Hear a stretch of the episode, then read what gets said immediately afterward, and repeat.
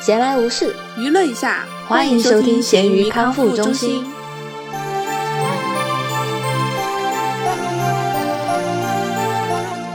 大家好，我是特别喜欢酸辣口味菜系的大米。大家好，我是一直觉得我的理论厨艺知识比大米要强的小熊。谁给你的自信？我就是一个纸上谈兵高手，你知道吧？我就虽然做的不多，我看的很多。我今天到了要来试一下。今天是我们的首届理论厨神大赛。对对对，理论厨神大赛，就是因为平时大明老师提的太多了，就看不起我的厨艺。这次是我向他发起的挑战。这个规则可以先跟大家讲一下，我们是会给对方来出一些可能地方特色菜式，然后让对方来猜测这个菜是怎么做的。然后过程中我们可以来讨论一下我们俩的一些厨艺小看法啊，对于这道菜的一些看法，然后最后再来揭晓答案，看看我们说的做法对不对。但是哈，为了避免待会儿说是马后炮，我就先说了，嗯，我一直都是一个比较随心所欲的厨师，然后我自己有一些很多奇奇怪怪的偏好。虽然肯定，比如说像你在百度一搜出来，或者有些 A P P 上面一搜，它有一个比较常规的做法嘛，哈，嗯嗯但是我觉得，如果你能自洽，或者是你自己喜欢的做法，嗯是你喜欢吃的话，那好像其实也算是合理的。嗯，也行。那我们就要再声明一下，如果说有我们提到的这道菜的当地的同学听到这一期，如果我们对你们的家乡菜这个最正宗的做法有一些啊不同的意见，大家不要生气，可以在评论区理性讨论一下。当然，我们都知道最正宗、最传统的做法肯定是就是最最符合它的那个本味嘛。但我们也可以讨论一下，在家庭厨房当中，大家为了打减省啊，重庆话就打减省，为了方便快捷，可以用一些什么样的手段 重庆话是打减省吗？就是减省。啊？一个意思。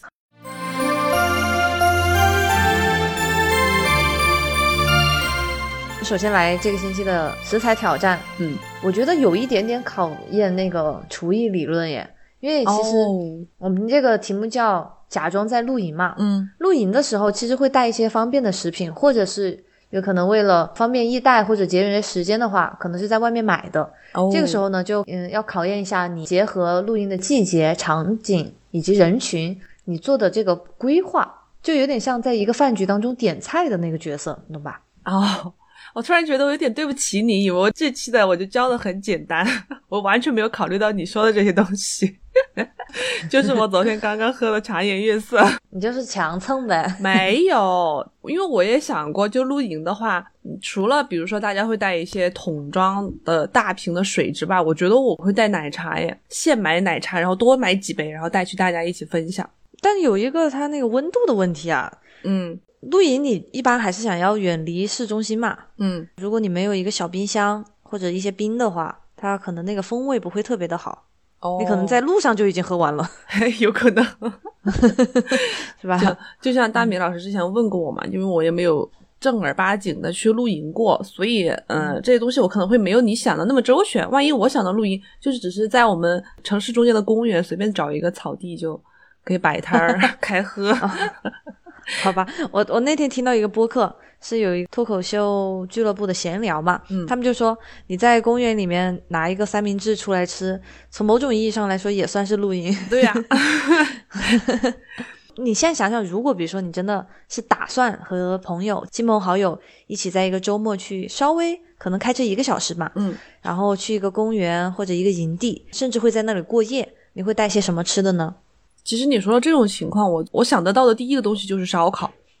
嗯嗯，因为你要严格来来说的话，其实这种事情我以前经历过一次，就是我跟朋友们去青城山的时候，但是当时我们是有住民宿嘛，可能就不能算是严格意义上的露营，但是因为那个民宿也是在山里，所以我们最后还是在当地，就是在地上，就那个民宿的院子里面支了一个炉子，然后我们一起搞烧烤哦啊，我觉得那个还挺有趣的。而且在烧烤之前，大家会一起来做那些食材的准备工作嘛。比如说，有的人就哦切肉啊，然后有的人把切好的肉串上去呀，有的人就专门剥蒜，然后剁蒜呀这一类的工作。啊，那你们的原材料是带过去的吗？还是在那个农家乐里？呃，对带过去的，就是我们自己在城里买好了，因为它是民宿嘛，它也不是农家乐，就那个地方只提供房子，其他什么都没有，所以炉子、嗯炭，然后食材全是我们自己带过去的。那还可以，其实。你肉有提前腌制一下吗？啊，对，有。我们是先在朋友家把它整体的腌了一下，但是没有太细精细化的处理。然后先冰冻好嘛，还装了冰袋，放在一个大箱子里面，把它们一起带过去。嗯，我觉得还是一个嗯很惬意的事情。其实我跟猪肉也就露营过一次吧。嗯，我把那一次定义为露营，因为我们真的在那个小木屋住了两晚上的，时间比较长的话，所以就很多东西都是准备好了带过去的，包括一些腌了鸡腿呀、腌了肉，嗯，还有带了一些玉米、红薯什么的，还买了个西瓜过去。哦，但我以为就是严格意义上的露营，是不是露天营地就需要人们在地上扎帐篷的那种？哦，我们有想过，那个公园里面是有营地的，但是也有小木屋。它小木屋是属于那个营地的，它里面就很简陋的，有个床架，连被子都没有，都要自己带过去。然后就我们不想花那个成本去自己买帐篷或者是组装嘛。但现在其实我想提这个提名，以及问你有没有去露营过，是因为最近好多综艺都在拍这个，你有关注吗？没有，好吧，就 反正可能。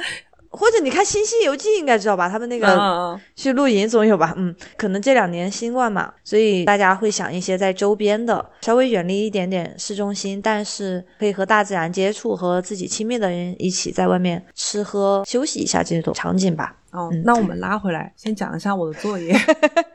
然 后我们走的太远了，我要讲一下我喝茶颜悦色的感想吧。哦哦，行行行行，这样 我好不容易喝到的耶，人家茶颜悦色是六月一号在重庆开业，我七月十六号，哎呦，暴露了我们录这期节目的时间。然后大家就会发现，我们这期节目发出来可能已经到八月底了。嗯，是这样的，我昨天正好去了重庆茶颜悦色，其中一家在时代天街那个附近，还有两家是哦。有很多，我只是昨天准备去买的时候，我就刷了一下茶颜悦色那个官方小程序的地图，就是可以选店嘛，我才发现，哇，重庆现在开了这么多家，除了之前他讲的四家之外，好像还另外开了两家，好像一共有六家了，就就还蛮多的。然后我去的那一家，它是一个游园会店，他们的游园会店就是属于是除了奶茶之外，还卖他们的周边。虽然我没有去看周边，我今天就讲一下奶茶，就是为什么它。这么备受好评，我觉得是有原因的。它确实不能说是你一口喝下去惊为天人，但确实比普通的奶茶会好喝一些。就在奶茶这个种类里面，我昨天分析了一下它的原因。嗯，因为昨天我跟小青两个人去的嘛，我喝的是热的幽兰拿铁，然后他喝的是冰的栀子生椰。我觉得茶颜悦色最有特色的一个地方，它是把那个香气做进去了。就是给你带来的不仅有味觉上面还挺好喝的，然后它喝下去的瞬间，它会有一个香气进入你的嗅觉。然后幽兰拿铁就是那种很浓的茶香，它跟平时我们喝的奶茶不一样，可能是会奶味儿比较重，你喝多了比较腻的那种奶茶，但是它就是真的有那种红茶的还是什么茶，我不知道它用的什么茶，那个茶的香气会一下子就感觉扑面而来。真的很香，所以喝下去会感觉很特别。然后那个栀子生椰也是，它虽然是没有用牛奶，它是用的椰椰奶嘛，也是用的椰汁。然后那个栀子的香味也是超级浓，你一喝下去，感觉整个鼻腔都是那个栀子花的香气，很香，而且很像那个新鲜的在你面前的栀子花，所以会会马上有一副那种。开花的感觉，所以我觉得它就是好喝在这个地方，会让你感觉真的不一样。我们俩昨天喝完了之后就去吃饭嘛，吃完饭本来还想去再买一杯的，但鉴于现在都在稍微有一些减肥的动作，所以就放弃了。哎 呀，讲的我又想喝了，我从来没有喝过。我最开始听说茶颜悦色，就是有一天在刷微博的时候突然刷到了，然后发现好多陌生人的微博全部都在说这件事情，然后所以我当时不是在群里问了一下嘛，嗯嗯嗯。然后现在就来到了我的重庆老家，而且居然还有这么多家店，但是我却没有机会。那你 最后排队排的久吗？啊，不久哎，我昨天去的时候真真的还好了。虽然他店里面是很热闹，但是他们店员超级多，而且店员超级繁忙，所有人都在做事，没有一个人是闲着的，而且就是手脚很麻利的那种。他们是分了两个队伍，一个队伍就专门点单，一个队伍就专门拿饮品嘛。是两个小哥哥在外面摆了两台点单的机子。店外面单独排的一个队伍，所以他就点单点的很快，然后里面做饮料的人，就做饮品的人也是在柜台里面超级快，一个接一个，一个接一个，感觉是流水线那种，就还蛮快的。从我开始买到出来，可能就花了十来分钟。从你这次的感受来讲的话，肯定是会之后有机会，呃，在热量没有太多负担的情况下，会继续喝的是吧？哎，我觉得我会，因为我这次只尝试了两个味道嘛，我下次还想去试试其他的。它那个栀子花是限定的吗？因为好像我在那种大热口味下面没有看到过这个味道诶。呃，不是吧？就是他们新出的味道吧？可能这个名字比较普通，就叫栀子生椰，就你一眼就能看出来它是个什么味道的东西。你像它以其他的幽兰拿铁、什么人间烟火、呃素颜西兰还是什么的，就是你看的话，可能想象不出来它的味道是什么。哦，可栀子花很酷诶，我觉得栀子花还蛮香的。对对对，你还有看到其他的什么名字或者味道？你觉得会想尝试或者很好奇吗？啊，有蛮多的，但是我现在想不起来了。我现在印象最深的就是那个人间烟火，我很好奇它是什么味道的，烟熏，可能有点焦糖的味道。哦，哎，有道理。我以为会是比较清冷的味道，我以为会就是像茉莉花呀、绿茶呀那些味道。哦，那它是不是就不会像传统的奶茶店，比如说有什么草莓的、西瓜的、柠檬的？对对对，它都是比较就是有点中国传统的那个名字，然后也就是很正式的正统的奶茶，不会有那些什么乱七八糟的东西。我昨天喝的那个幽兰拿铁，它也是底下是纯的奶茶，然后上面给你打的奶油和放的那个碧根果，就是我以前给你讲的那个。对对对。它最后给你的吸管是让你先把奶油和碧根果挑着吃了，最后喝那个茶。哦。然后，但是我就吃了一半，那上面的奶油我就跟碧根果一起吃了一半，然后。把它跟下面的奶茶搅在一起了。嗯，对，之前我喝奶盖的时候，他们就跟我说，你喝奶盖是先用吸管插一点点进去，喝半层奶盖。现在很多的口你是可以把奶那个吸管口盖起来的嘛，然后你再摇匀，它就有一半的奶盖是和下面混合在一起的。啊，就是这样的。那我们来听一下你的露营吧，看你带了什么好东西。讲的我压力好大。呃，我带的是牙签羊肉。哦，是不是很合理？是很合理，但是其实说实话，牙签没有那么方便。如果你要真是自己去烤的话，还是要长一点的签签好点。我这个是昨天刚好在一家川菜吃到了啊，你是在川菜店吃到的，我还以为是你自己做了带出去或者怎么样。我没有去露营呀，本来就是假装嘛。哦哦，对对对。但我觉得牙签肉这种东西就不适合在外面现烤，诶，都一般都是在家里面做好了然后再带出去的。我主要就是穿个形式，但是他那家店是真的很不错。稍微借题说一下，我昨天去他们家吃的新菜，嗯，有一个你猜是什么？川菜吗？嗯，是肉吗？嗯，烤鱼不是，跟我有什么关系？熊掌跟你有关系，是你知道的。那废话，我知道的多了，我理论出神，好不好？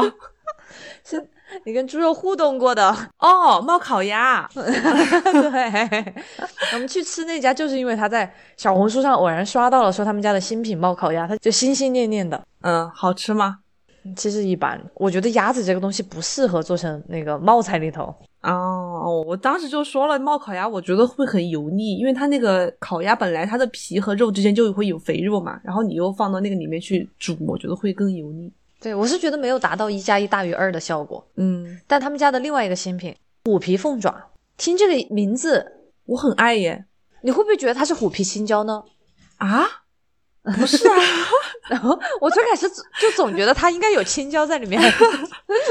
但虎皮凤爪很好吃哎，虎皮凤爪就是把凤爪油炸了之后，炸出那种纹路，然后再把它泡，然后最后煮在卤水里面。我不知道它那个是炸过的耶，我觉得吃起来有点像在那个港式点心里面的那种蒸凤爪啊，那个也是炸过的啊，真的。完了，我觉得你要赢了。我们两个的厨神理论知识大赛，绝对是我赢了。哦，那突然觉得好油啊，但确实真的好好吃，而且它那个店很良心。因为你知道，像如果图片看上去凤爪很多的话，有可能下面要垫点菜呀什么的嘛。嗯，它就真的全是凤爪哦。然后，但我没有吃过那种店里面一盘一盘的。我一般吃的话，都是在那种像绝味那种店里面，就卤菜店。哦，但是它那种是偏凉菜的，它那个是热的。哦，感觉像刚蒸出来的。哦哦哦。所以这就是我的假装在露营。如果大家有机会的话，我觉得可以等天气凉一点吧。我们现在有点热。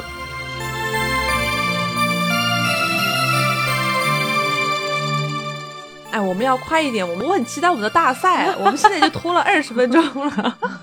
好的，来，我们来快快的讲一下这个周杰伦的新歌吧。嗯，哎，说实话，我我先声明一下，我真的是周杰伦的老粉，我从小学二年级就开始听他的歌了，就就已经二十年了。但是，嗯，怎么说呢？这次的新专辑，这次放出来的新歌啊，我们只说新歌，不不包括最伟大的作品之前的那些老歌。就这五首新歌，我都不是特别喜欢吧？就真的啊，这么浅浅说一下，我有点害怕，因为我之前当时听了之后，我就去微博上搜了，我没想到大家全是夸的啊，所以让我持不同意见的话，我会有一点担心会被喷。我觉得还好吧。可能你搜的比较早，我刚刚有搜到一个，我觉得还算比较中肯的评价。嗯，因为我最开始听的时候，我也觉得听得出他有点累了。嗯，可能会像我，比如说早上刚起来唱歌的那种状态什么的。然后呢，我就我是在 YouTube 听的嘛，嗯嗯，就看到下面的评论，就是说什么他是真的有点老了，但是有在尽力做，就听出了一个四十加男人的一个 就那种努力的感觉。然后后来我就去微博搜，有一个类似于那种音乐评价人吧，嗯，他也在说，从专业的角度来说嘛，甚至还好像有听到一点修音的感觉。我不确定这个事情啊，这个我不做评价，只是说大家有注意到这件事，或者听出来他嗓子的匹配，嗯，然后还有说他的曲风或者是整个的创作的理念的话，稍微有一点点跟以前类似。对，有几首歌我真的不管是整个节奏还是某其中的某个过场的那个音，听到了好几首歌的杂糅的感觉。是这样的，我是当天晚上九点半一出我就马上听了，但是我一轮听下来没有一首能抓住我耳朵的。就是我听完了就听完了，我没有记住任何旋律，没有没有让我印象很深刻。但小新很喜欢他那个还在流浪，所以我这边怎么说那个还在流浪，我听到的第一时间我就不是很喜欢，因为他用了那个 Auto Tune，就是以前吴亦凡很喜欢用的那个电音。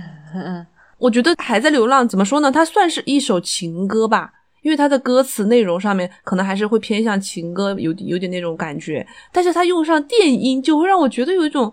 这两个风格怎么能在一起呢的这种感觉，所以我就不是很喜欢这首歌。然后它的旋律也是，反正我到现在都还没记住那首歌怎么唱的。虽然我在这几天上下班的路上，我已经反反复复听了好多遍了这张专辑。要说一首我在这个专辑里面，就这五首新歌里面最喜欢的，我觉得是那首古风的《红颜如霜》。我觉得那首歌还可以，包括旋律呀，然后它的中间一些戏腔啊，会有一种。让我回到以前很喜欢他那个年代的感觉，然后加上方中国风，对中国风，然后加上方文山的词，我觉得方文山就适合写中国风的词，所以我觉得这首歌还不错，算是这五首里面我最喜欢的。嗯，我也是在听了五首之后吧，因为我想到我们要讨论嘛，就可能要说一下自己最喜欢的是，我就纠结了很久，我甚至还把。Tube 已经有人做出了合集，你就可以快速的从一首点到另外一首嘛。然后我就觉得，在我没有静下心来听之前，好像分不出他们的太大区别。就可能也是我听播客太久，就很久没有认真的听新歌了之后，音觉的退化吧。后来我就觉得，如果非要选的话，我可能还是会选他的那个最伟大的作品。然后你加上了最伟大的作品。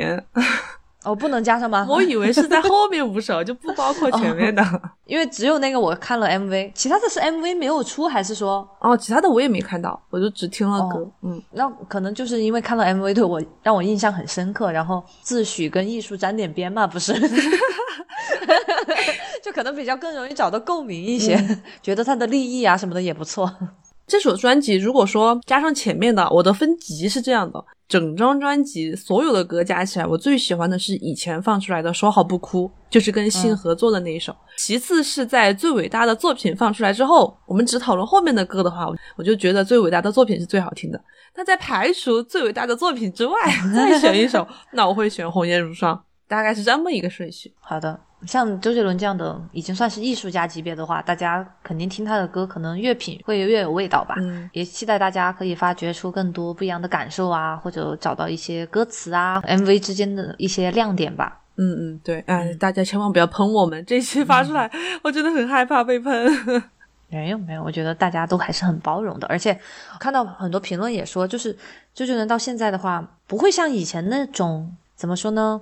首先，我觉得啊，不排除他因为家庭的缘故，稍微事业心没有以前那么强了。嗯，然后人嘛，总是也有一个灵感的迸发期和一个瓶颈期。嗯，哎，你知道我我觉得为什么吗？我觉得是因为也就跟你说的一样，他结了婚之后，包括他现在四十多岁了嘛，没有以前年少轻狂的时候，就像我们在非主流时期那种伤感的情绪了。对对对，就写不出来以前那种很伤感，就一听就让人很带入的那种歌。对对对，包括很多写词曲的也是嘛。你如果没有经历过一些受伤的感情的话，可能有一些感悟 没办法弄出来。然后你后来回归了甜蜜的幸福的生活之后呢，虽然他们还是很专业的歌手或者像一些演员，但是还是会有抽离的感觉。嗯，对，嗯嗯，他迈入了下一个阶段。所以这就是我们的一点拙见。嗯，下周的挑战，既然你刚刚喝了茶颜悦色嘛，嗯嗯，我想让我们俩各自挑战做一杯夏日特饮。哦，嗯，然后你可以是，比如说试图模仿你喝过的一个饮料，嗯嗯嗯也有可能是，比如说你刚好看到某个食材，你自己想创意调配一番。嗯，你这个有一点符合我最近的有一个想法，我觉得我可以去实现一下。嗯，就等我下周做了，我再告诉你。哦，好吧，我还在等着 呢。好好好好的，敬请期待厨艺大神小熊的作品。嘿嘿。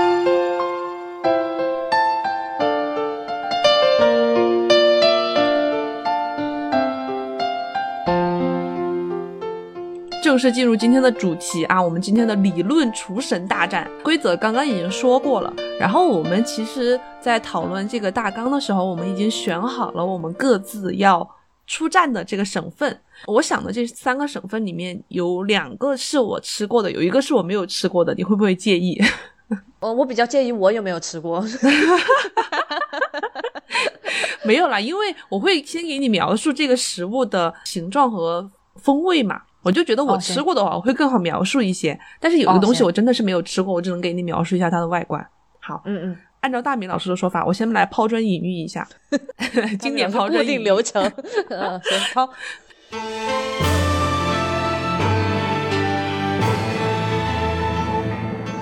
我的第一个省份是贵州。这个贵州其实我还去了蛮多次嘛，他们的菜也真的是很好吃，是我一个很喜欢菜系的地方。然后我这次要使出的这道菜，它不是传统的印象中的贵州菜，是不是会觉得会有一些辣、酸辣或者香辣或者胡辣的那种味道？但这次不是，我要使出的是一道甜菜。它其实是贵州一个很传统的年菜，一般贵州人会在过年的时候端出来，就像我们有一些年菜一样。它的名字叫小米炸，它这个炸字是一个鱼小糍粑。不是，你先给我听我讲完。它的炸字是一个鱼字旁一个乍然一看的乍，但是他们本地人会一般叫做小米渣，因为大家都不太会念那个炸字嘛，其实就是小米渣，我们就用小米渣来称呼。它的外貌是这样的，有点像扣碗，嗯，乍一看上面是黄黄的小米，然后最顶上你就想象那个扣碗啊，上面握了一颗枣子，一颗红枣，那个小米的下面还有一些五花肉。它的外观看起来非常的油亮，然后你吃下去也是甜甜的。这个小米的颜色可能会稍微偏深一点，比黄色会更深一点。嗯，看上去像一个粉蒸肉，对，看上去会稍微有一点像粉蒸肉，但是它很圆滑。你想吧，就是那个盖碗扣，过来的嘛。对对对对对然后它是肉，但是是甜的。对，它是它下面有肉，它的整体口感是甜的，就包括那个小米，它都是甜的。是因为那个枣子吗？你猜嘛？我先给你，就是因为今天大家虽然看不到，但是我可以先给大明老师看一下这个小米渣的样子，是这样的。好，你开始吧。我觉得就简单来说，嗯就是把肉，嗯用什么腌过了之后，然后蒸那个小米炸一下，放到上面。小米炸一下，你是怎么想到炸这个动作的呢？我对这个菜的印象，我觉得为了让它搭配起来更好吃的话，嗯那个肉应该是软糯的嘛。嗯，对，小米本身是一颗一颗的，再把它稍微的炸一下，不要很油腻的那种的话，会让它有一种酥脆的感觉。嗯，而且它是甜的话，有点像那种我刚说的炸糍粑的感觉，外面需要有一点酥脆。啊啊啊！我要我要先给你一点小提示，它吃起来的口感是非常的软糯、粘连的。那就全蒸，而且你想嘛，它有扣碗，对不对？它肯定是有那个蒸的动作。那就放都放在一起蒸。我再给你一个提示啊，你看这个颜色就不是普通的小米颜色，是吧？红糖，你完整的描述一下，你认为它应该是怎么制作的？小米泡在红糖里面，继续。然后再放肉，然后蒸，蒸了之后倒扣过来，再放个枣子。你确定？但是我就觉得那个泡了的话，不知道那个水分能不能出完。嗯，因为我有给你说它很油亮哦。哎呀，这这不是主要这道菜让我有点不是很喜欢，就想到甜甜的肥肉，你知道吗？哦，对对对，不想细想它。嗯，有点油亮，油甜，什么炸麻团儿，没有啦，要不要公布一下它的正确做法？最后要用油弄点红糖，然后泼上去吗？不是，怎么越说越离谱了？其实你中间的时候那个说法还比较接近了，就是堆在一起蒸。呃，不是，不是，也不是堆在一起，它是有步骤的，但是你的主要的食材是差不多都收中了。因为我还蛮惊讶的，你会说到红糖，哎，贵州小米渣的真正的精髓就在于它的红糖。可是，一般现在。首先，我看你那个照片的颜色嘛，就比较深，对对对。就是，然后做菜的话，我想想，因为像重庆的吃汤圆，呃，甚至于吃那个凉糕，你都要沾红糖水。那没有，因为现在一般，比如说你像做红烧肉这些颜色偏深的东西，他们都是用白糖炒的糖色嘛，不会想到红糖那里去嘛。哦，是哦，对吧？没想过这个事情。我你歪打正着了。没有没有，这就是一种职业习惯，懂吧？哦，哎，厨神，厨神是吧？嗯，好，我我给大明老师讲一下这道菜的正确的做法。它确实就像你说的，先要把肉腌制一下，然后旁边是另外你再泡小米，浸泡了之后用水泡好嘛，会把小米没过。先声明一下，我这里说的做法是我看了很多视频之后，我总结的一个大概的做法，有可能不是特别正宗，有可能你们家做小米渣也可能不是这么做的啊。我就讲一下，最后会达到这样一个结果：肉和小米分别腌制和泡好之后，下猪油在锅里面，然后倒入一些姜片和什么葱片嘛，然后去炒这个五花肉，把它炒熟了之后倒红糖，下红糖，把肉炒得非常的红亮，然后就把小米和水一起倒进去。他们会形成一锅，就是小米、红糖、肉、油、猪油的混合物，你能想象一下？然后就开始熬，把这一坨东西熬到水分基本蒸发干，然后你会看到小米出现一些粘稠的状态。这个时候把它倒到你的扣碗里，扣碗下面先垫一颗红枣，把这一坨东西倒进去，然后上锅蒸，蒸两到四个小时，把肉完全蒸熟、蒸糯，然后就好了。那你怎么能让它肉和小米分开呢？它是混合在一起的。哦，就是混合在哦，我还以为他们是有点分层的。嗯，因为可能是你最后小米会把肉包裹起来嘛，所以你最后看那个扣碗的外表，它其实是小米比较多的，它本来就是肉少小米多。对，嗯，好的。那红枣就是一个装饰的，对对对，是一个装饰，可能就是为了过年 图个喜庆啊。嗯，好的。所以最后它蒸出来的那个味道，它就是非常的粘稠。那个小米，哎，我怎么形容？就是粘稠，然后它是一坨糖油、碳水和脂肪的混合物，一个过年的时候热量爆炸的东西。我觉得会不会换成糯米也会好吃？嗯，糯米会更胖人吧？怎么一说小米就感觉还挺健康的？它小。好的好的，而且学到了，原来贵州也有一个比较地方特色的甜点，甜肉点，有点像重庆的夹沙肉哎。夹沙肉什么？也是扣碗？你没吃过夹沙肉？震惊！我对肉什么都不是很感兴趣。哦，它就是那个肥肉中间夹豆沙，然后跟扣碗一样的，然后会蒸一些糯米。没吃过哎。哦哦，那可能是我们从渝东北地区的特色。哎呀，不一定啦，不一定。好，好吧，大家就是如果有这方面能接受的话，可以去试一下。嗯，我觉得还行。你只吃小米的部分会觉得甜甜的，还挺好吃。就甜肉啊！大米老师露出了嫌弃的表情。没有，大米老师有严重的个人偏好。对对对，而且你不吃肥肉。嗯。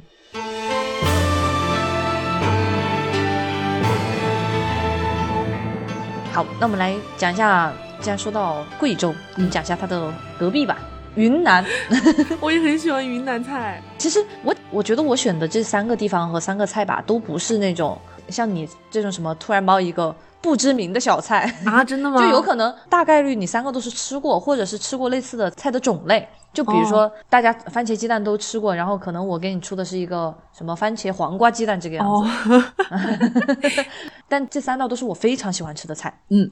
这个是柠檬鸡爪啊，各个地方可能有不同的名字，比如说什么，他非要强调它是傣族的，或者是酸辣鸡爪什么什么的啊。我我刚刚才吃了，我星期五才吃了，但是我吃的是泰国菜里面的，但是我觉得他们应该都差不多。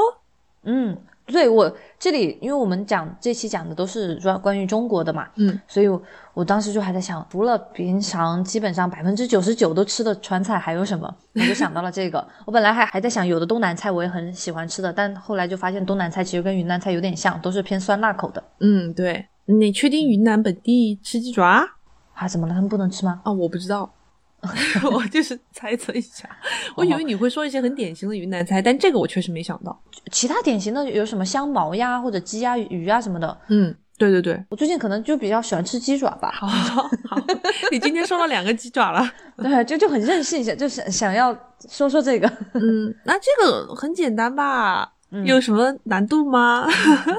没有难度，你就也有其他的人跟我们俩可能花了更多的时间精修非厨艺的内容呢。哦哦，啊没有，我装的。其实我又没有自己做过，但是我好像有看过。应该每家它也不一样，因为它的主要的精华可能是在泡它的那个料上。对对对，嗯，就是怎么泡出来才更好吃。按照我这个啊丰富的厨艺经历啊，这个鸡爪是无骨的吗？没有有骨的啊，有骨的，那就把鸡爪清理干净嘛，比如说剪剪脚指甲，然后洗干净什么的，还不用腌吧？就先跟什么葱姜呃一起煮，煮熟了之后拿出来到冰水里面给它激一下，然后激得非常的 Q 弹脆嫩。来想一下这个形容词，可以可以可以，很专业。你那个料怎么说？我觉得按照我吃那个泰式鸡爪，我很喜欢的那个泰式鸡爪，它里面是加了胡萝卜丝儿和洋葱丝儿的，我觉得加起来还蛮好吃的。所以如果是我做的话，我可能也会加耶。料汁儿里面肯定有柠檬，然后小米辣。它那个酸酸的水是怎么做出来的呢？酸水就是柠檬呀。啊，不会全是柠檬吧？我以为会有那种泡菜的那种水，因为会会有一点那个泡菜的那种味道哎。会加乳酸菌吗？不会，不会。先给大家声明一下，我这三道菜啊，为了就是保持它们的一致性，嗯，都是在一个叫做“美食天下”的网站，就是然后它就有一个那种推荐的做法嘛，哈。那根据这里面的来说的话是没有的哦。然后他还专门说了，这个跟泡椒凤爪的味道不一样，所以它是没有用到泡椒的。哦哦哦，行，那就是柠檬、小米辣。然后有呃洋葱丝儿和胡萝卜丝儿，其他的有白醋，嗯嗯，就是我先说一下我想象当中的啊，我觉得它会 有白醋，然后酱油，但是我觉得它没有酱油的颜色耶，我有点纠结。那就不要酱油吧，但其他东西我也想不出来了。它这里加的是盐，但我觉得酱油啊盐，对对对，除非你有特别的，就是非要其中一个的话，嗯，其实差不多的嘛，就要那个咸味儿，嗯。然后它这个萝卜你说对了，但是它加的是樱桃萝卜，我觉得可能比较好看一点，哦，就是那种小脆脆的，然后 颜色比较粉嫩的，对对对。然后它还加了一点点芹菜啊，对对对，有芹菜，嗯嗯。柠檬的话，就是具体的说的是用的青柠。哦，用的青柠，我以为会是那种黄色的耶，黄色的会比较酸。我也觉得，我在想会不会是青柠好像更适合做凉菜，然后黄的可能是在热菜里面多，就是我的印象哈。嗯，我不确定，可能他用的那个香水柠檬吧，就就青色的，然后它的味道会有香气，会有那种柠檬的香气。还有一个重点就是它必须要冷藏过夜，对对对对对，就冷藏，然后它会只泡一晚上吗？一般就泡一晚上吧，就是其实你泡再久一点，只要是新鲜的，就 应该没太大问题。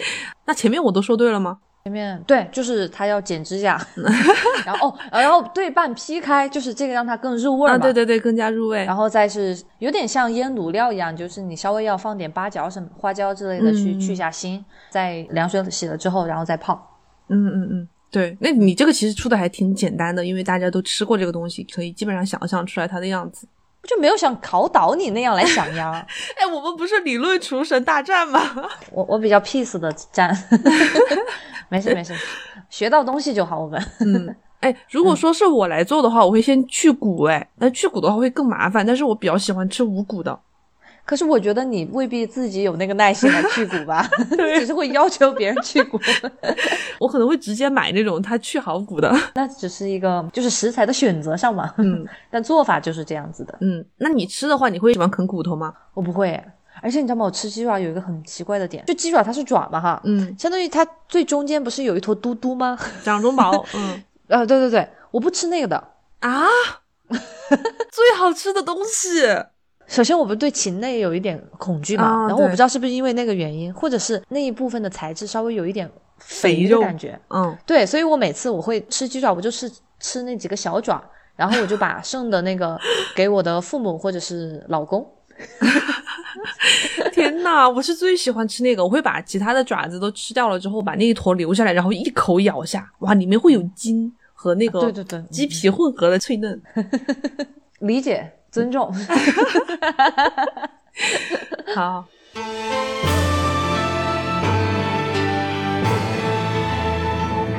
我的下一个题我觉得这个你应该是吃过的就是新疆的手抓饭。啊。嗯为避免你想不起来我还是要先给你描述一下。它的外表看起来就是普通的有有点像炒饭吧因为它也是有油的但是它的米是很软糯的里面会有胡萝卜有没有皮牙子啊？我不记得了，皮牙子啊，洋葱哦，新疆的洋葱人家就喊的皮牙子，因为他们的洋葱会不那么辣，然后会很很甜，很很香，对，羊排或者说是羊肉都可以。我很久以前吃过，而且是在重庆的一家自助餐吃的，嗯，但是很香。后来我有看过网上的那种教程，好像是说怎么用电饭锅做出来。哦，哎呀，完了，你肯定 你，我觉得你大概都知道了。没有啊，但是我不确定我知道的是不是对的，或者记得对不对。整体来说难度不会特别高吧？就是先把这些东西切好嘛，嗯，然后肉你可以先炒。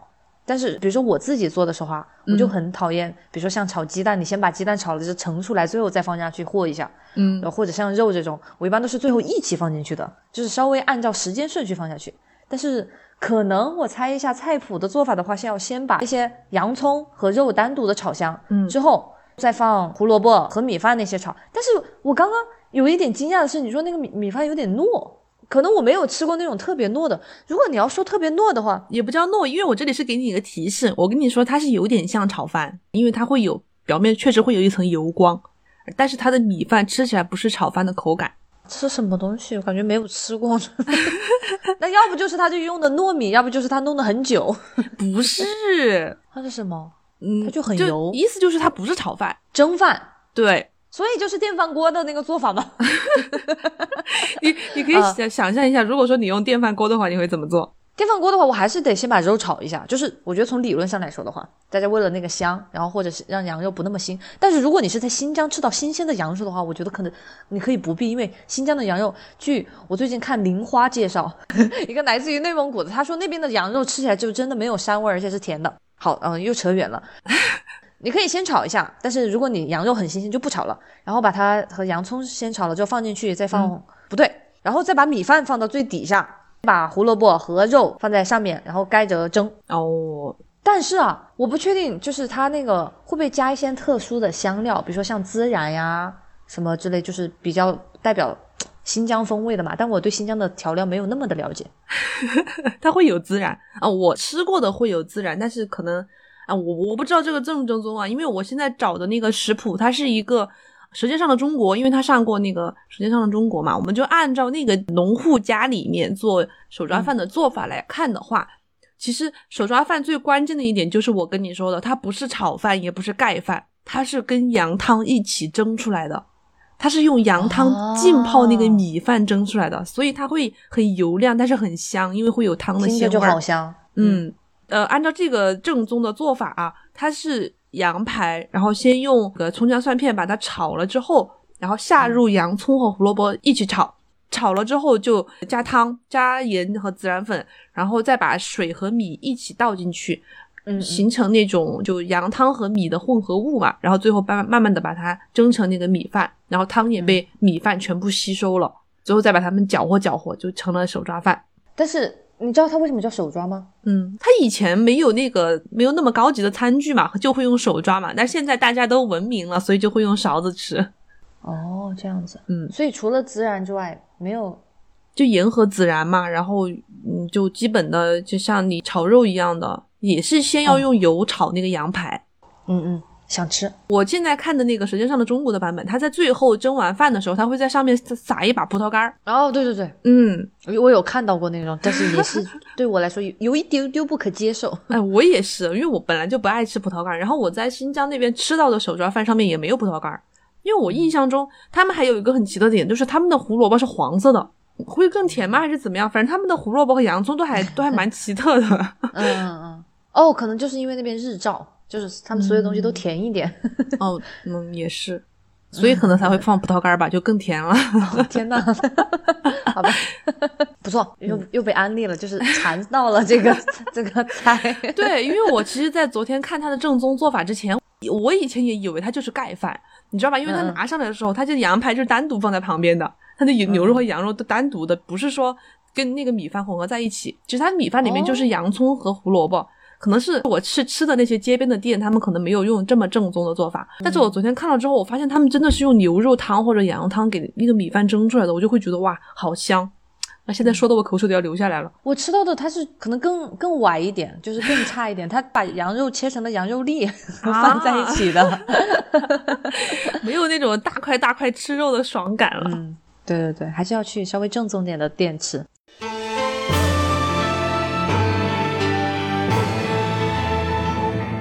然后我的下一个其实也是饭，嗯，海南鸡饭。哦哦嗯啊，我没吃过。嗯，它一般有点像会是一个套餐来的，它是鸡和饭稍微是分开放在一起的。嗯，给你一个提示是，它那个饭不是就是一碗白米饭这样配这个菜，它那个饭也也跟鸡有一定的关系。然后呢，它这个鸡的外表看起来是有一点金黄色的。金黄色的那个鸡的话，你其实放凉一点吃也无所谓，就是你可以像有点像口水鸡，就是你不一定非要吃那种很热的。哦，那就跟我们的白菊鸡差不多喽。嗯，可能你你说说，哎，你的米饭不是白米饭，它是白的吗？白里面会透一点黄，一点点黄，就反正会有点油啦。哦，哎，我又想到一点，哎，是不是跟我的手抓饭一样？它不是用大米饭蒸出来的，是不是用鸡汤蒸出来的做出来的米饭？不是鸡汤，更偏向鸡油，就是一起弄出来的。鸡油蒸饭是不是蒸出来之后跟鸡油拌在一起吗？就是它在蒸的时候就跟鸡油在一起。哦，蒸的时候就跟鸡油在一起。那些嗯，饭先说完啊。它除了鸡之外还有什么东西吗？纯鸡有一个很重要的原料就是姜，但是说姜你就知道，反正就要把姜用在某个地方嘛。把姜用在某个地方，嗯，就姜跟鸡一起煮。它其实那个姜有点像一个蘸料的存在了哦，因为我确实没有吃过，我去过一次三亚，然后三亚那边它是有的，但是我没有吃，因为我觉得那个东西看起来就很白，就不合我们重庆人的口味，所以我没有去尝试。但是根据我以前看到过的图片来说的话，我会觉得它就像是白砍鸡，就像我们的白菊鸡一样，就是鸡。肉先煮好了之后切块，可能也要过一下冷水，把它激一下更 Q 弹，就跟之前那个鸡爪一样之类的。然后就切块，然后你是不是会放到饭上面？嗯，可能放到饭上，然后再配一个蘸料。那个蘸料如果说是按照海南那边的吃法的话，可能会跟我觉得会跟云南有一点相似，就是跟那个椰子鸡有一点相似的话，就会是用小青柠，然后也有小米辣。嗯，你说有姜的话，可能会再放姜姜汁儿。他是把姜弄成沫沫，然后姜末，嗯，他不是用的柠檬，他用的是小小橘子，小酸橘，就这么一个的那种很小的绿色的小青橘，嗯，然后把它对。切开了之后放在里面，然后它里面会用到酱油，它其实那个酱油的香味还蛮足的，嗯嗯嗯，还有一个就重要的是，它这个鸡一般是用的文昌鸡，就是海南那边的当地的鸡。饭它就是，哎呀，口水都流出来了。那个饭是，首先它是要和那个鸡油稍微炒一炒的，然后，嗯，其实蒸饭的时候，我觉得你也算对，它是，如果你有鸡汤的话，就是把鸡汤代替水的话，会让它饭蒸出来更有鸡的味道嘛。哦，是的，是的，哎呦，听着很香，是不是？对，我觉得这种不是普通的大米饭，用不是用水蒸蒸出来的大米饭就会很香。对对对。嗯，这个菜谱哈，它这个稍微对鸡的处理，我还是有一点复杂。它就是要在热里面要拎着它，哎呀，说起来有点 让我觉得有点残忍和恶心。让它不要过得那么熟，然后而且要重复好几次，就是一会儿热一会儿冷的那种感觉，可能为了保持它肉质的一些感觉啊什么的。但是大概的就是先要用水把它弄弄得差不多熟了之后。嗯冷热交替给它激一下，对对对对对，它最后那个蘸料的话，也是它主要的一个那种咸鲜味儿的来源。嗯，它鸡本身的话，可能除了鲜味儿的话，没有那么多的调料的味道。嗯嗯嗯。那最后吃的话，就是鸡肉去蘸一下蘸料，然后放到米饭上一起吃。对对对，它鸡鸡肉的话，有的是就是单独装一个盘子里面，然后它就是变会变成一个套餐的形式。然后我很喜欢这个，是虽然在重庆一般吃辣的，但比如说像有时候。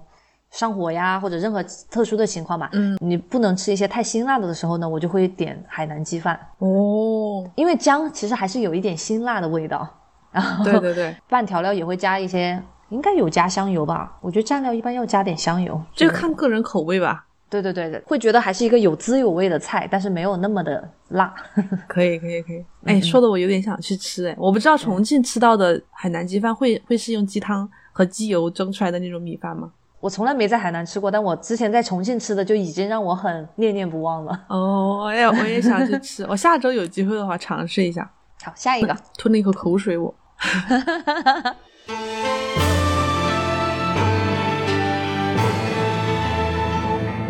啊，完了，下一个有点难，我觉得会难住你。我已经被难住很多了，没什么了，不就是最后一道大题吗？对，最后一道大题。然后这个菜我确实是没有吃过成品的，我呃嗯，难自己也难别人，真的是。它是一道山东菜，是一个经典的鲁菜，鲁的是是山东那个鲁啊。哦，九转肥肠。对。哦天哪！而且你知道我不吃肥肠，你是在搞我吗？九转大肠啊。我是之前看王刚的视频了解到这道菜的，我当时就被馋的不行了，你知道吗？我就是一个肥肠爱好者，哇，当时看他做的好想吃啊，然后我就确实没想到这个东西，就你看名字也知道它为什么叫九转大肠。它不是说一个肥肠给它拧成九个弯儿，它是会经过九道程序，最后成品是这个样子的。我一直以为，因为它最后摆盘差不多是有点像个九宫格，叫九转肥肠。没有啦，九转就是我刚跟你说的，它会经过九道程序嘛，这个是一个提示啊。然后我怎么能知道呢？哦，真的。然后它最后的成品，看王刚那个做法，它是这个肥肠虽然是这种酱红色，然后它中间是有大葱的啊，我不知道有没有啊，有可能没有吧。你们大葱不好吃吧？我觉得山东菜应该有有大葱吧。嗯，它最后是立起来的，然后上面会撒一些小碎碎，这个碎碎是香菜还是葱花呀？我我确实不记得了。然后是立起来的那个肥肠，然后会有一些红色的酱料，棕红色的酱料。我记得他那肥肠里面是塞了什么东西的。我和我的朋友去山东的时候吃过，但是你知道我不吃肥肠，所以我只是看了一眼那个菜。你就在你面前你都不吃，我不吃肥肠的。那九个步骤包括洗肥肠吗？对，包括 包括，好的，得到一分，啊，笑死了，太牛了啊！包括洗，但是它确实是没有那个中间是没有东西的啊，就是非常自己立住，嗯，对，中间是空的吗？对，它中间是空的，所以你可以想象它中间肯定经历了一些什么事情，发生了什么？炸过？对对对，是炸过的，那就是先把肥肠洗了嘛，然后嗯呃稍微焯了一下水，然后把它卤一下嘛。对，卤了之后，然后又去炸。呃呃，不是你你 等一下，你慢一点，就是先把肥肠洗了之后，然后冰一下，凉水过一下。对对对，有冰水过一下，沥干了之后就去炸，炸了之后不是你刚刚都说对了 啊？我刚刚说什么了？你把它焯了之后，然后用冰水过了，下一步是什么？腌？不是，你刚刚就是说了说了一个关键词儿，我说了什么？就是卤。哦，我以为我已经说过那个步骤了，好吧，那就是然后再卤，嗯。卤了之后再把它沥干，嗯啊对，就再冰一下，再冰一下，然后炸。它在冰了之后就开始就把它切成那个小段了，然后炸。嗯，不是炸，然后红烧，也不是，勾芡，和面粉。这下一个下面这个步骤其实是我很喜欢的，我小时候很喜欢吃的一道菜叫干煸肥肠。干煸就是炸，下一步就是煸。煸不是炸，你这个差不多，就是不一不一样。我们要精确一点，我们是理论厨神。它边是油比较少，你要在下面慢慢的把它煸成金黄色，有点烘干的感觉。呃，有也不是烘干吧，就是炸干吧。哎呀，那就是炸，不是炸，它油很少的，它只它只炸它的外表。你要这样想，可以可以。嗯，我很喜欢吃一道菜，干煸四季豆 啊，对，差不多，对，就是那个意思。煸完了之后呢？勾芡。煸完了之后是烧，烧勾芡。你不要勾芡干嘛？因为我觉得它那个厚度不足以支撑一个转，就是不支足以支撑成为一个立方，就是圆柱形，所以我就觉得应该要勾芡，让它更加饱满一些。没有，按照这个王刚大厨的说法，这道菜是它确实会很浓的收汁儿嘛，但这个汁儿完全不是靠勾芡，靠的是白糖。靠的是糖，又是一道炸弹。对对对对对，你想它的这个白糖加了三大勺，还蛮多的，就汤汁收拢全靠白糖。这个就是烧，然后烧了之后的下一步呢？烧了还有吗？还有蒸？不是，蒸了不好吃吧？它其实这一步是跟烧是连起来的。你想烧会水比较多嘛？嗯，会加入那个汤汁慢慢收拢嘛？收拢到最后我们叫什么？勾芡。哎呀，你说了不要勾芡。收到最浓，起锅，最浓了之后就是收汁儿那步叫煨哦，好吧，哎，你这个分太细了，收汁儿大家就觉得是在煨。对啊，所以所以这这个怎么说，就就理论一点这一道题要，嗯嗯，煨把这个汤汁再煨到很浓稠。还有最后一步，这个字儿我以前也没见过，叫靠。靠姥姥，嗯啊，好像不是靠姥姥那个靠字，一个火字旁，一个靠山的靠。我们做到最后一步的那个肥肠嘛，会带一点汤汁嘛，然后你再加入花生油，开始靠它，把那个浓稠的汤汁挂在菜品上，这个动作就叫靠。也可以勾芡代替。哎呀，你不要告诉大家，跟你说，你这个就是什么业余厨师才靠勾芡，人家专业的都靠 都叫靠。我是省钱厨师好吗？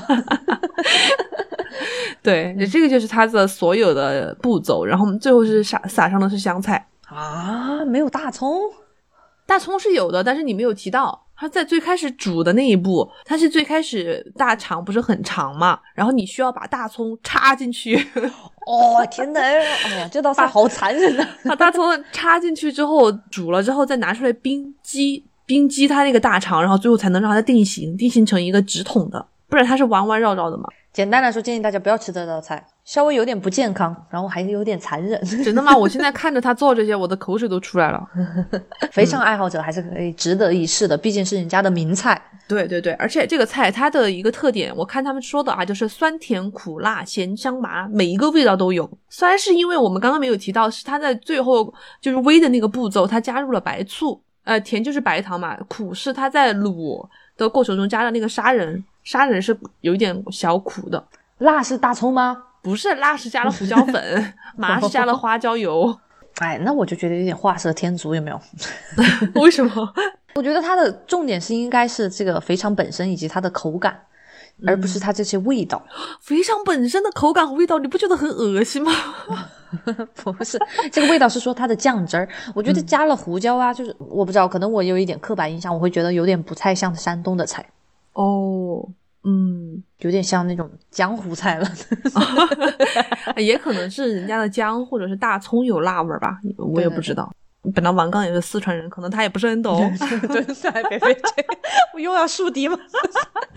没有了，我很喜欢王刚的，嗯来不要喷我。嗯，好，这是我们的鲁菜啊。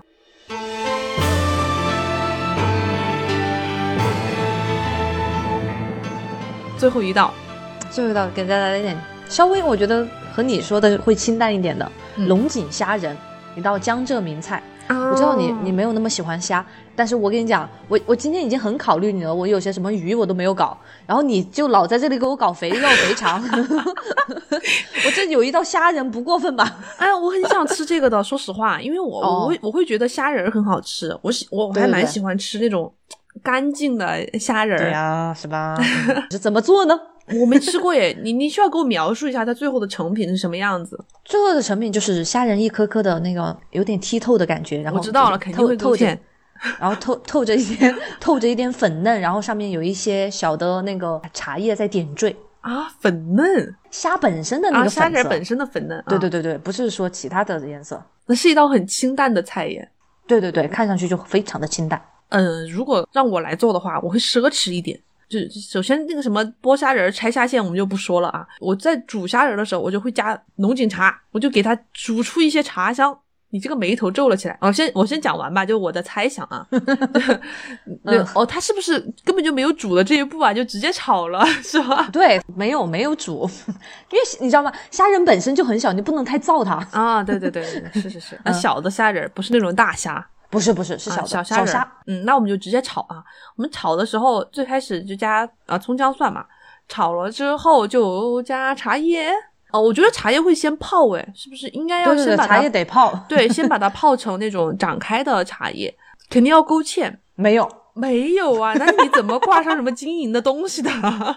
这个晶莹，你想一下，它没有那么它的金银稍微有一点亮晶晶，但不不是那么粘性的勾芡的，那就是油它有点淡青。哦。就是，而且虾本身，你想平时我们做那个虾虾泥，就是那个虾丸儿，嗯，对对对，加点蛋清，它会更滑嫩。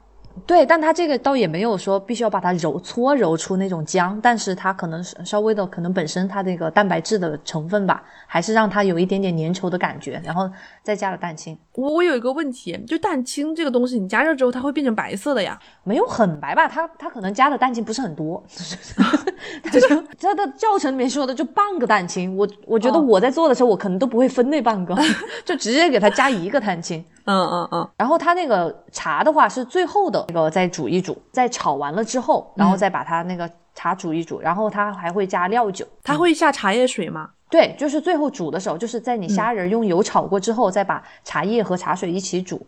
煮虾仁，所以最后是。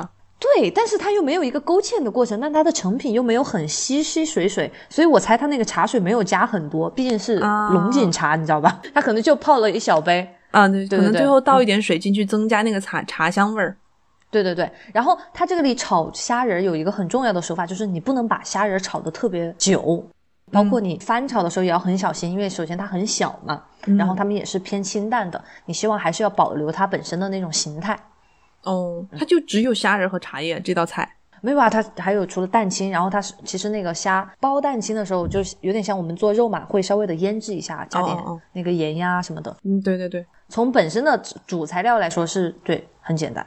哦，等一下，在腌制的时候还是有一点点淀粉的，但不是说最后勾芡的那种大淀粉，只是像腌肉一样的小淀粉。那你最后那个亮晶晶肯定就是淀粉的作用啊。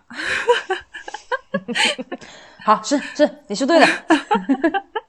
但是不是勾芡？你不能，因为我会想象到我们重庆有的时候大家吃喜头水会吃那种有虾仁的菜嘛，然后那个里面就是勾芡的，它会勾那种浓汤，我还挺喜欢的。就像你说的，因为它是包好了的嘛，然后吃起来也很方便，然后也是一个清淡的菜。对，那我其实你这样描述的话，我会觉得它跟我想象不一样的点在于，我会以为这个茶叶参与了很大的作用，因为你想它叫龙井虾仁嘛，你你有吃过这道菜吗？我吃过，就是很清清淡的，它那个茶味儿浓不浓？没有很浓哎。对于我来说，我都觉得它是个点缀作用，就放在上面会很好看。然后，但是像我的话，我平时点缀的小花小菜什么的，我也会嚼了吃了。所以它实际上就是炒虾仁儿，有点吧。但是它那个炒虾仁确实可能因为川菜吃多了的话，就会觉得它对于火候啊，它那外面。稍微只有一一小小层的，就是那种芡的感觉，嗯，或者或者是有一点油的小脆的感觉，就不是很深，嗯，还不错。所以今天大明老师给我出的题都还蛮温柔的，可能确实我自己吃的也不是很多吧。在这三道都是我好久没有吃到过的菜了，嗯，那你会想念吗？会呀，当然会。而且就是说实话，我自己也不会，也没有特别难的操作吧，但是。就可能习惯了，平时做一些小炒啊，或者是煮点麻辣烫就行了，就不会专门拿来做。对你做的都是大米流，就一般上 上不得台面的东西，勾芡，有一些人身攻击的。